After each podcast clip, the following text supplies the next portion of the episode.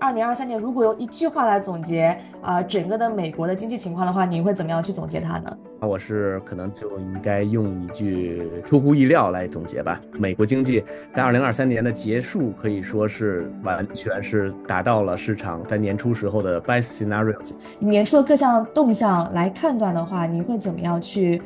判断这一年的走势呢？今年确实是美国加息到了一个尾声，但是尾声是否等于降息，我觉得这是两回事。整个的通胀和就业数据相对还是比较好，那美联储它肯定会维持这个通胀，一直维持到一一个时点，一个产业是快速的一个下滑的时候，它可能才退或降息来救助。Hello，大家好，欢迎回到北美金视角，我是坐标上海的 Brenda 啊。那在去年大概同样的时间节点呢，我们邀请我们的好朋友 Roy 来做客我们的节目，当时跟我们去聊了一下，在二零二二年的整的整年的全年的关于外汇的情况的盘点。那今年其实我们站在二零二四年的开头，也看到说，在一月份的时候啊，美国有十二月份的 CPI 数据其实是超过了大家的预期的啊，十二月的 CPI 同比上升百分之三点四，是呃继啊二三年九月以来新高嘛，然后整个的这个。呃，说法也是各不各不一样，包括说呃各个行长啊，对于这次的 CPI 啊超过预期也有各同各种不同的看法，对于说它对汇率的影响啊等等也有不同的判断。那今天呢，我们也邀请 Roy 来到我们的节目，再一次跟我们聊一聊，说站在这样的一个时间节点，可能对于很多朋友来说，二零二三年是非常难熬的一年。那对于啊、现在这样的一个情况下，我们去展望二零二四年，嗯，我们大概应该会抱从专家的角度说，啊、会抱有一个怎样的态度，然后我们应该以怎么样的一个心态啊、去迎接将要来临的这一年呢？那首先欢迎我们的嘉宾 Roy 跟我们的听众打一个招呼吧。Hello，大家好，呃，各位北美金视角的听众们，大家好，我是 Roy，呃很高兴又再次参加这个活活动。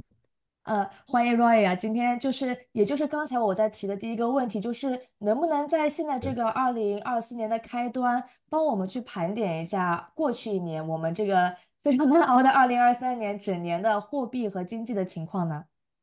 好的，没问题，Brenda。好的，谢谢，谢谢各位听众。那其实二零二三年的话，大家都看到，其实是一个市场非常动荡的一年了。嗯那这里面其实包含的主要，我觉得大的一个主题就是美国的一个加息的速度和美国经济市场对美国经济下行的一个预期的之间的一个变化。那其实，嗯，我们可以看到，这个在二零二三年开头的时候，大家对于美国的一个基本的一个经济判断是它是最好的，是一个软着陆。但是大家可能甚至呃比较 aggressive 一点的人，大家会觉得美国的经济是一个硬着陆的一个状态，因为突然的大幅的加息这么猛这么快，那其实对于很多的经济体，呃，实体经济是承受不住的。那大家很。嗯，很多市场的这个呃参与者，他是更前瞻的，或者说它是更呃悲观的预期进行了这么一个预期。但是随着时间的一个推移，其实我们可以看到，就是最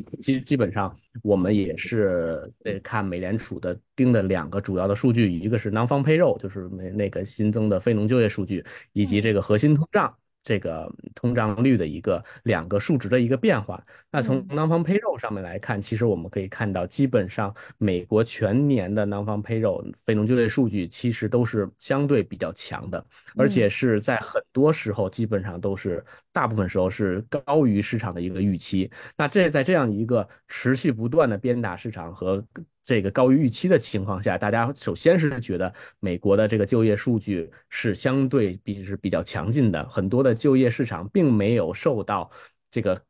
飞速的加息而这个 slow down，这是嗯，第一点。很多行业可能确实这，但是我们呃周围很多听众他们可能所接触到的行业，比如说科技行业那个裁员潮，硅谷的嗯，一波又一波的裁员，包括其实在年初的时候，就前两天谷歌也发了一个通告说啊，我们在二零二四年会缓慢的不断的裁员等等，就这样的信号还是有在释放出来。您说的说其他的一些行业其实并没有受到这个经济的影响，能给我们举一些我我们可能所不了解的这些领域和行业吗？就帮听众可能完善一下首先我觉得啊。嗯嗯，对，说起裁员潮这个，或者说说起科技这个行业，那我觉嗯得我们就不得不提到这个去年这个应该是三月份的这个硅谷银行的事件嘛。对啊，是那，这个历历在目。这个事件是当时对市场是非常产生的，可以说是当时飞速的一个黑天鹅事件。嗯那这个事件的话来说，其实大家当时是觉，甚至觉得这就是一个 trigger，trigger 这个嗯美国的快经济快速下行，以及美联储逼迫美联储降息的一个时间的一个非常重要的一个时间节点和一个事嗯，件。但是我们看到，其实美联储很好的去解决了这件事情，它让。大的银行去买掉了小的银行，对吧？但嗯没有动用，真的是让美联储去去专门的就这个事件去进行一个救助，那嗯从而慢慢的过渡成了这个这个事件就被淡化了。那我们觉得这个是市场也没有预期到的解决一个方式。那嗯 所以这个是问题，就是说在小银行或者中小银行的方面，那其实嗯还是 缓解了这种突然的一个经济硬着陆的一个机会。那。说起来，对，就是说，呃，其实我们看这个非农就业数据，大部分的情况下，我们只看两个嘛。因为嗯从美联储的这个呃嗯这个统计的方面，它一个是制造业的就业数据，一个是服务业的就业数据。那其实制无论是制造业和服务业，它的就业的人数。还都是在增加的。但当然，这里面可能有一个呃不同的这个嗯统计的方式啊，那就是说一个它的需求在增加的也是，首先我觉得一开始的时候肯定是因为通胀的一个起来，那其实嗯，它把成功的把这些这个通胀这些呃成本转嫁给了这个消费者方面。所以嗯那在这种之后呢，其实它并没有阻挡住消费者的一个消费啊。首先嗯是那，所以呢，在对于这个工艺、对于这个服务业、制造业的需求，那它也是还是持续的上升的一个阶段。嗯那还有一个问题就是在经历了二二年整个美联储去发钱给美国民众之后，那其实很多人他习惯了这个模式，他就哦，觉得我在家里坐着收钱，我也可以不。用工作也有钱嗯收，对吧？对，所以导致这个现在有空缺的时候，人家也不愿意去去这个去工作，就是工作的意哦愿下降了。所以说他这哦，个这个 缺口还是 是挺高的。这嗯样从这种就是当然，金融和科技类它是属于高端的一个产业啊。那我觉得，嗯嗯，从那个服务业和制造业来说，这方面它嗯还是相对是缺缺缺少很多的。然后再加上，如果大家还记得，可能去年第四季度开始，那美国这个汽车行业汽车协会也在罢工，对不对？嗯因为嗯他们是嗯要求一个汽车工人的这个薪资进行一个增长。那啊这个在这个薪资增长的，我们也就看到，就从数据上来讲，也就在这个时间段，可能十月、十一月左右，差嗯不多这个制造业的，呃、嗯，这个制造业的这个非农就业数据稍微有所下降，是因为大家在罢工所导嗯致的，而并不是嗯。真的是有裁员或嗯。者怎么样。但当然，最后嗯。汽车这个呃工会也是把这个同意了这个增长薪资的这么一个方式，所以整体嗯。而言。从就业上来说，在去年来看啊，我们先说去年来看，其实嗯每一次大部分的时候，基本上非农就业数据还是比较强劲的。然后嗯不得不说，这个呃，美国通胀和核心通胀这个问题，啊美国通胀和核心通胀其实自二零二二年七六七月份达到了峰值之后，其实它是一路下行的。啊虽然它对于美那个美联储的目标会目目标通胀率 two percent 两个嗯 percent 的，还是有一嗯定距离。到十一月、十二月的时候，现在嗯这个呃通胀率也还在三个 percent 左右嘛，对吧？嗯 有一定的嗯下行空间。但是嗯如果你跟峰值的八九 percent 来比，其实下降了很多是了。嗯所以我们可以说，这两个指标都是向着美联储的 best scenario，就是最好的一个情景在发生，就嗯是你的就业是分充分的就业的一个状态，嗯然后嗯。你的通胀率是是持续下行的一个通胀，无论嗯。是整体通胀还是核心通胀，它都是在下嗯行的。那你在这种情况下，你会发现，嗯这是为什么？这个大家最后就非常 surprise，这是后来导致这个整个的利率还是维持在上行和一个高点的一个呃一个嗯推手，因为大家会觉嗯得美国嗯。的经济还是比较强劲的，这是然后从而 这是一个我们现在说的一个大的背景，从嗯而这个推动了强美元的，在去年是还是又走了，持续走了几波的一个强美元的一个，一个行情吧。对，所以这。个是嗯，二零二三年整体的一个情况。对，那原来是这样，Roy，就是其实呃，如你所说的，其实我们可能看到的是一些别的呃个别的行业，但是对美国而言，整体它的这个基本盘，它不管是制造业好，制造业也好，还是服务业也好，它的这个就业率其实是并没有如我们在其他行业看到的那样呃比较差啊。这个几个原因，其实刚才我也有比较惊讶到，就是其中一个特别有意思的原因在在于说啊，因为二二年的时候发钱。然后大家就不想工作了，觉得说，哎，这个这个这个形状呃形态也比较好，就是这个这个状态也挺好，就是我没有必要去工作了。呃，相信可能对于很多听众而言，这也是确实之前没有考虑到的这么一个因素啊。那就是您刚才讲的说，整个二零二三年啊，其实在经历了一开始可能是以悲观开端，对吧？我还记得当时我们在六月份的时候录过一期节目，当时讲的就是。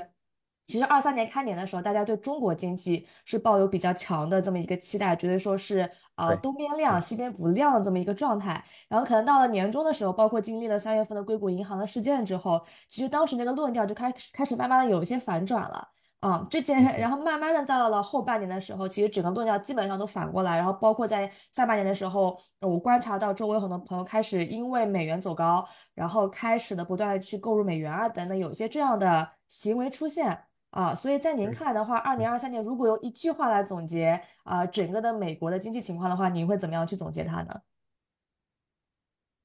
那如果用一句话来说的话，那我嗯，是可能就应该用一句出乎意料来总结吧，了解，因为这绝，对是一个，嗯，美国经济在二零二三年的结束可以说嗯是完全是达到了市场在年初时候的 best 嗯 scenario 的一个情况。嗯，那像您这样的行业内专家，大部分都是像您这样的态度吗？帮我们听众问一下。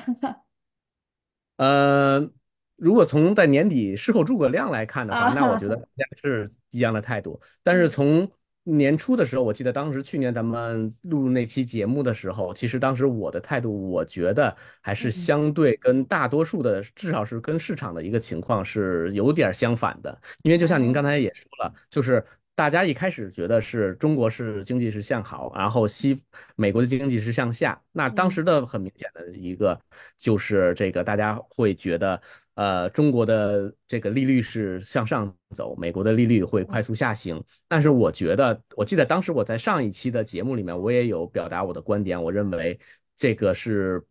短时间的一个效应。那中国当时的话是因为是有一个这个呃呃开关嘛，疫情放嗯，开的一个红利，然后再加上一。个春节，对吧？那瑞，如果要用一句话来总结整个二零二三年的美国经济的话，你会怎么样去形容呢？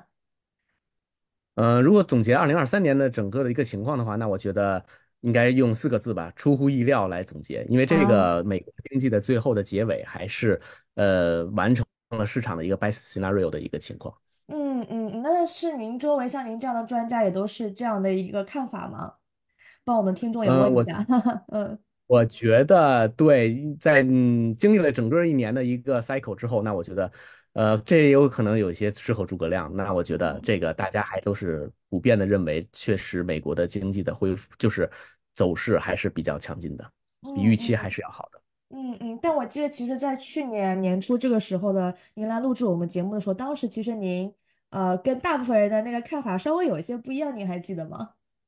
嗯，是的，没错，当嗯时大家都是觉得中国经济会好一些，美国经济会迅速下滑，但是我当时是持这个相反的一个观点，对。嗯嗯，对，其实当时我们也记得，我记得您当时是因为，比如说，呃，因为一个是疫情的开放，只有作为一个开关，然后另外就是其实临近春节的这么一个一个节点，所以其实让我们看到了这这样的一波短期的一个效应存在。那这个其实特别有意思，因为我们现在在这个节点，也就是马上要来春节的时间节点。那我如果。再来请您来看一看，二零二四年在同样的一个时间点的话，您觉得说年初的各项动向来看来判断的话，您会怎么样去判断这一年的走势呢？啊、那我们就先说一下美国吧，还是或者说还是说先说一下这个呃全球市场的一个大环境吧。那嗯我觉得今年确实是应该是美国加息到了一个尾声。首先我要强调的是，这个我认为是进入了一个尾声，但是嗯。尾声是否等于降息，我觉得这是两两回事。那尾嗯。声的话，我觉得还是基于了这个去年的整体一个判断，就是我觉得整个的通胀和就业数据相对还是比较好，而且通胀也是粘性非常高的一个情况下，那嗯。美联储它肯定会维持这个通胀，一直维持到一一个时点，可能这个时点是，呃，导致真正的美国的经济，比如说或者一个产业是快速的一个下滑的时候。它可嗯能才会通过降息来救助。那这嗯个换句话来说，就是我的认为我的 base case，呃，是美联储不会因为预防经济变差而降息，它嗯，只会因为经济变差了之后，它进行降息来去救助。这是我的一。个一个一个大的 base case 吧。理解理解，所以它不会是做一个预防的动作，它打的不是预防针，是退烧针，可以这样理解吗？是，我认为应该是这个样子的。了解，否则的话，那它的那么嗯。快速的，在过去两年内快速的加息，它一下马上降息的话，那我觉得对于这个以前的工作来说，可能会迅速的就抹消，那些成效可能会被抹消掉吧。嗯嗯嗯，理解。所以你会觉得它会让这些成效再发酵一段时间，可能慢慢的让子弹再飞一会儿吧。啊，然后再飞一波，让子弹再飞一会儿。对，是理的。解理解。那其实我们也有看到啊，说最近那个美国市场啊，有逼迫那个美联储调整利率的这么一个动向啊，这件事儿到底是怎么样会出现的？背后让这件事儿发生的这个机制是什么样的呢？好的，那个，呃，这个问题是非常好的。那其实我相信大家也看到了，就是说，在嗯美联储它实际利率还保持在五点二五到五点五的时候没有变的时候，那其实如果很多呃从事金融行业的，或者说刚刚进踏进金融行业的这个从业人员呢，他可能发现美国期货利率它已经是已经大幅下行的一一个阶段。对吧？嗯那以两年期的为主，它可能在上个周末，呃，我们就说是一月，就说是截止到一月十七号吧。那它的这个实际利率是在四点二五左右。那其实是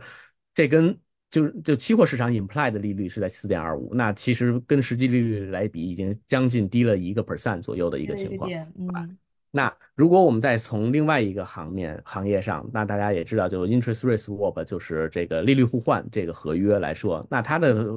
利率互换呢，主要是用 floating rate 转 fixed rate 或者 fixed rate 转 floating rate 这么一个嗯两者之间的一个比较。那嗯现在来看的话，你其实从这个利率互换的一个情况上来看，它也是差不多是 price 到了今年年底是降。呃，一百五十个基点，也就是降一一点五个 percent 的这么一个情况。那这个从期货和利率市场的呃互换，利率市场互换的这么一个呃呃金融市场上来看，我们可以明显的感觉到，就是以华尔街为主导的一个金融机构们，大家是在预期未来一年至少降息。一百五十基点，当然这个是一个浮动的一个状态，那有可能有些时候美联储强硬表表态了之后呢，可能大家的预期有所减缓，变成一百一减变成减少一点二五或者是一个 percent 这么一个情况，但是整体来看是跟实际利率现在的一个偏差是有至少一个 percent 到一点五个 percent，那我觉嗯。得这也是今年交易的一个机会吧。那首先嗯。交易的机会，我们已经不是在交易它是否下行了，那我们交易的是下行的市场的猜的那个估值和实嗯。际利率之间的一个 gap，就因为现啊，在这个是一个是不动的，就是实际利率不动，五点二五到五点五，对吧？那，现在嗯它是降一个 percent 还是降一点五个 percent？这中间嗯的这个零点五个 percent 是你可以交易的空间，这是首嗯先是从现在这个时点来看。那嗯之后时间，假如说美联储真的，假如说在半年的时候，它降了，比如说零点五个 percent，对吧？那就到四点七五到五点二五的一个区间。嗯嗯嗯嗯这个时候，大大家是否还是在继 price in 它是新的再继续降一个 percent、一点五个 percent，还是维持到以前的这个一一个 percent、一点五个 percent？那这个之嗯间的 gap 可能会缩小，对吧？嗯那这也是另外一个嗯可以交易的空间。这个呢，就是说当你的呃 fix part 变成一个 moving part 的时候，那你也是嗯有很多的空间在做。那我所以嗯我觉得今年是非常这个有挑战的一年，因为你的不确定性太多太多，嗯就连你嗯，现在确定的部分已经也是有变成不确定性的可能性性的时候，就比。较复杂。比较复杂，但是是不是也会存在很多机遇呢？挑战总是伴随着机遇存在的呢？对，没错，就像嗯，您说的，嗯挑战肯定是伴随着机遇，但是首先我们要保证的是自己不要被挑战 knock out，对吧？你要是被打嗯，出局了，那你即便你看对了，那你也没有尝不到胜利的果实嘛，所以还是没错。深一点。没错，那既然我们聊到这了，那您会觉得说，二零二四年还有什么值得啊、我们听众朋友里面各位投资者呃关注的大事件和需要注意的动向吗？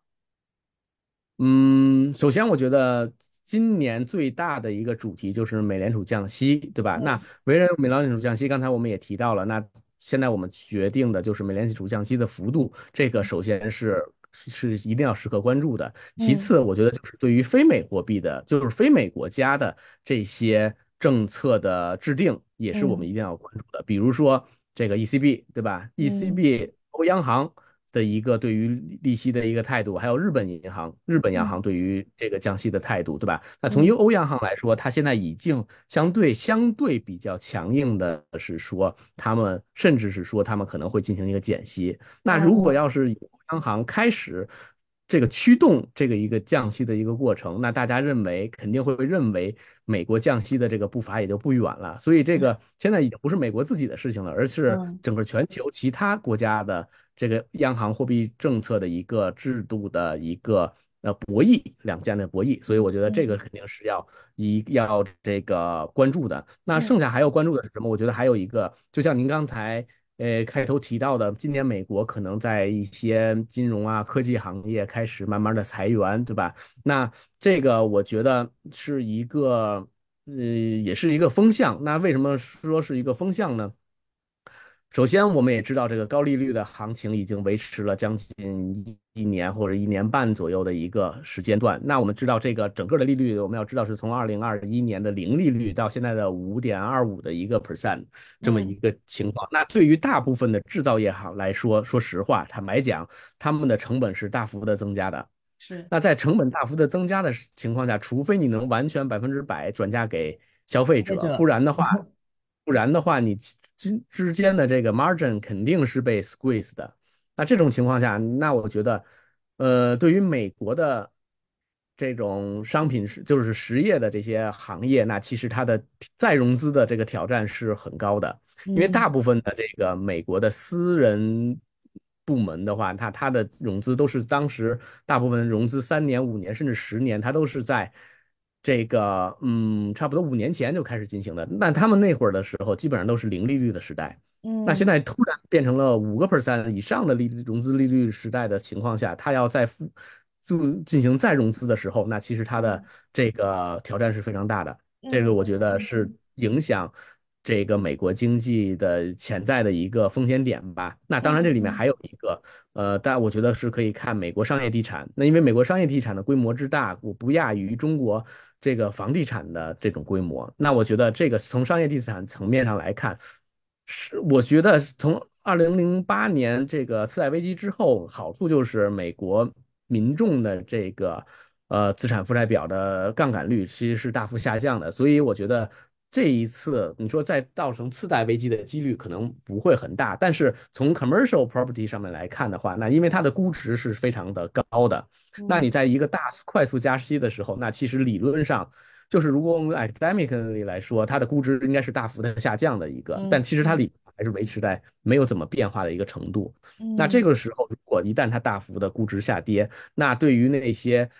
真的掌拥有这些 commercial property 或者说贷款买的这些这些企业或者是个人，那其实的还款压力也是蛮大的。所以我觉得这个也是值得关注的比较大的一个一点吧。那我觉得对这个，呃，还有一个就是美国大选，因为现在美国现在是是 Trump 已经赢了第一个 state 了嘛，对吧？啊那这个，呃，特朗普主义来说的话，我觉得是我们可以重新再温故的一个事情，因为特朗普的话，最最简最简单直白的，他其实就是这个白人至上，或者说美国人至上的一个一个一个嗯政策指引吧，对吧？那这种政策指引，它最最直接的呢，就是其实它会影响这个通胀率上升的。坦白讲，如果他当选，因为大家如果还记得的话，他还曾经说过要在墨西哥跟美国之间造一个长城，对吧？它的它的核心呢，其实它就是说想让所有的制造业回到美国自己来做。那这个情况下，其实等于又是回头回归本土化。那对于已经下行的通胀来说是没有任何一个好处的。那这个的话，我觉得是呃另外一个比较大的一个风险点和关注点吧。就是综合来讲，应该差不多是这些。嗯嗯，非常好，就是呃。对 我们听众朋友里面肯定有很多，就是就您刚才最后一点这个大选的事儿，其实我们最近也在想说，请嘉宾来聊。就如果听众里面对于这块儿呃感兴趣，不管是对哪方面吧，对经济的影响等等感兴趣的话，也欢迎在我们的节目下面给我们留言。这样的话，我们可以更加知道您对哪方面信息比较感兴趣啊。那我们再回到刚才的话题，Roy，就是。整体的话，对于二零二四年，其实您刚才讲了几个值得关注点，那又还是一样同样的问题。对于二零二四年，如果你要用一句话来判断的话，你会怎么样去总结它呢？我觉得，如果用二对于二四年来说的话，那我觉得，嗯，从交易策略上来说，也是四个字吧：快进快出。因为我觉得这个时间窗口都是很短的，因为每一个的。不确定性都会牵动着市场往反方向走，所以整个来说，应该波幅会比平时波幅会比较大，频率会比较多。嗯嗯，是非常刺激的一年，是吗？对，是的，就是大家也保留好自己的实力，不要被 knock out。了解，那是非常好的建议，这是最稳妥的一个建议了。那在节目的最后，其实我们还想请教一下您，有什么呃其他的一些投资建议给到我们所有的听众朋友们吗？嗯，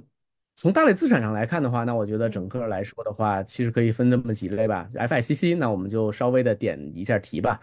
FI 的话，就是 Fixed Income 的话来说的话，那我们觉得还是整个，既然大家是普遍的一个预期是美国利率下行，那我觉得其实投资一些稳定的这个呃固定收益类的债券。还是比较好的一个选择。那这个里面，首先是要降低它的这个信用风险啊。那我觉得美国国债利率当时如果能达到五个 percent，在十在五年的水平的三到五年水平的时候，甚至现在可能四点五个 percent 的时候，那我觉得这是对于一个无风险利率可以达到四点五 percent 中长期来说，是一个比较好的一个投资回报。那我觉得这个是从从这个 fixed income 角度来说，那 currency 来说的话，那其实它因为它是比较 volatile 的，但是整体的大方向来说的话，既然我们的 base case 还是美联储会进行一个降息，那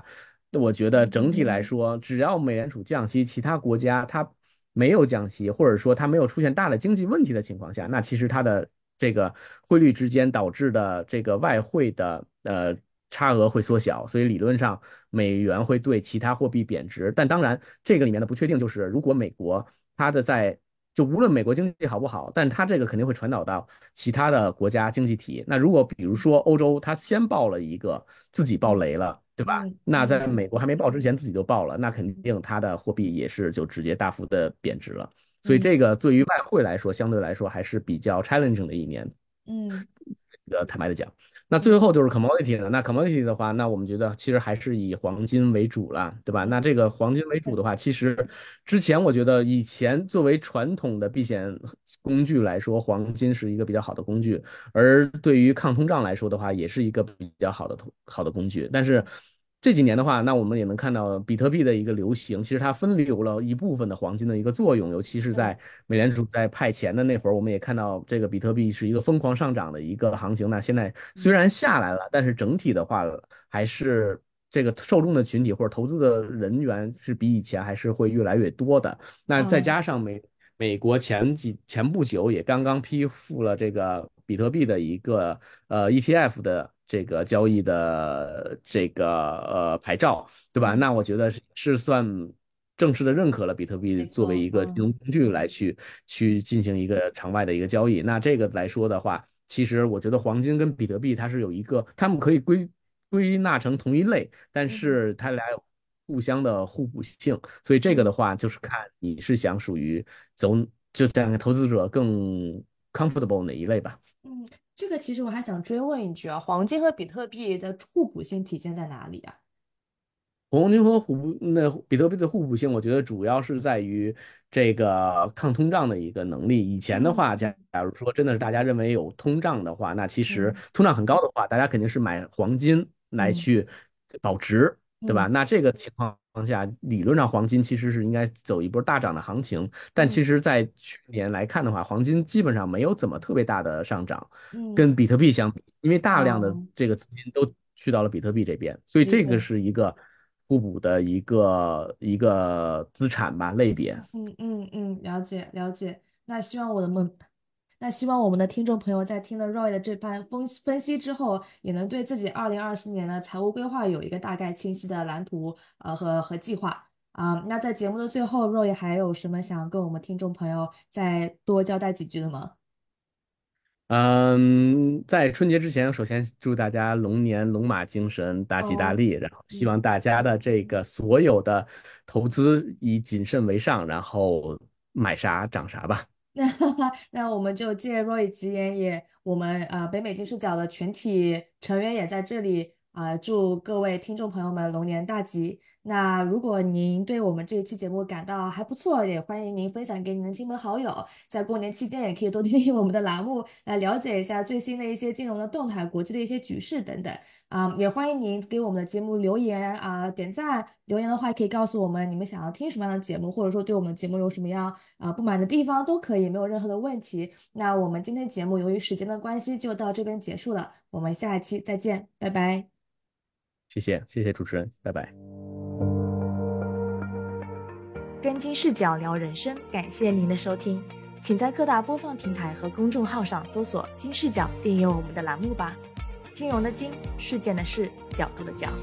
一键三连，从我做起。我们下次再聊。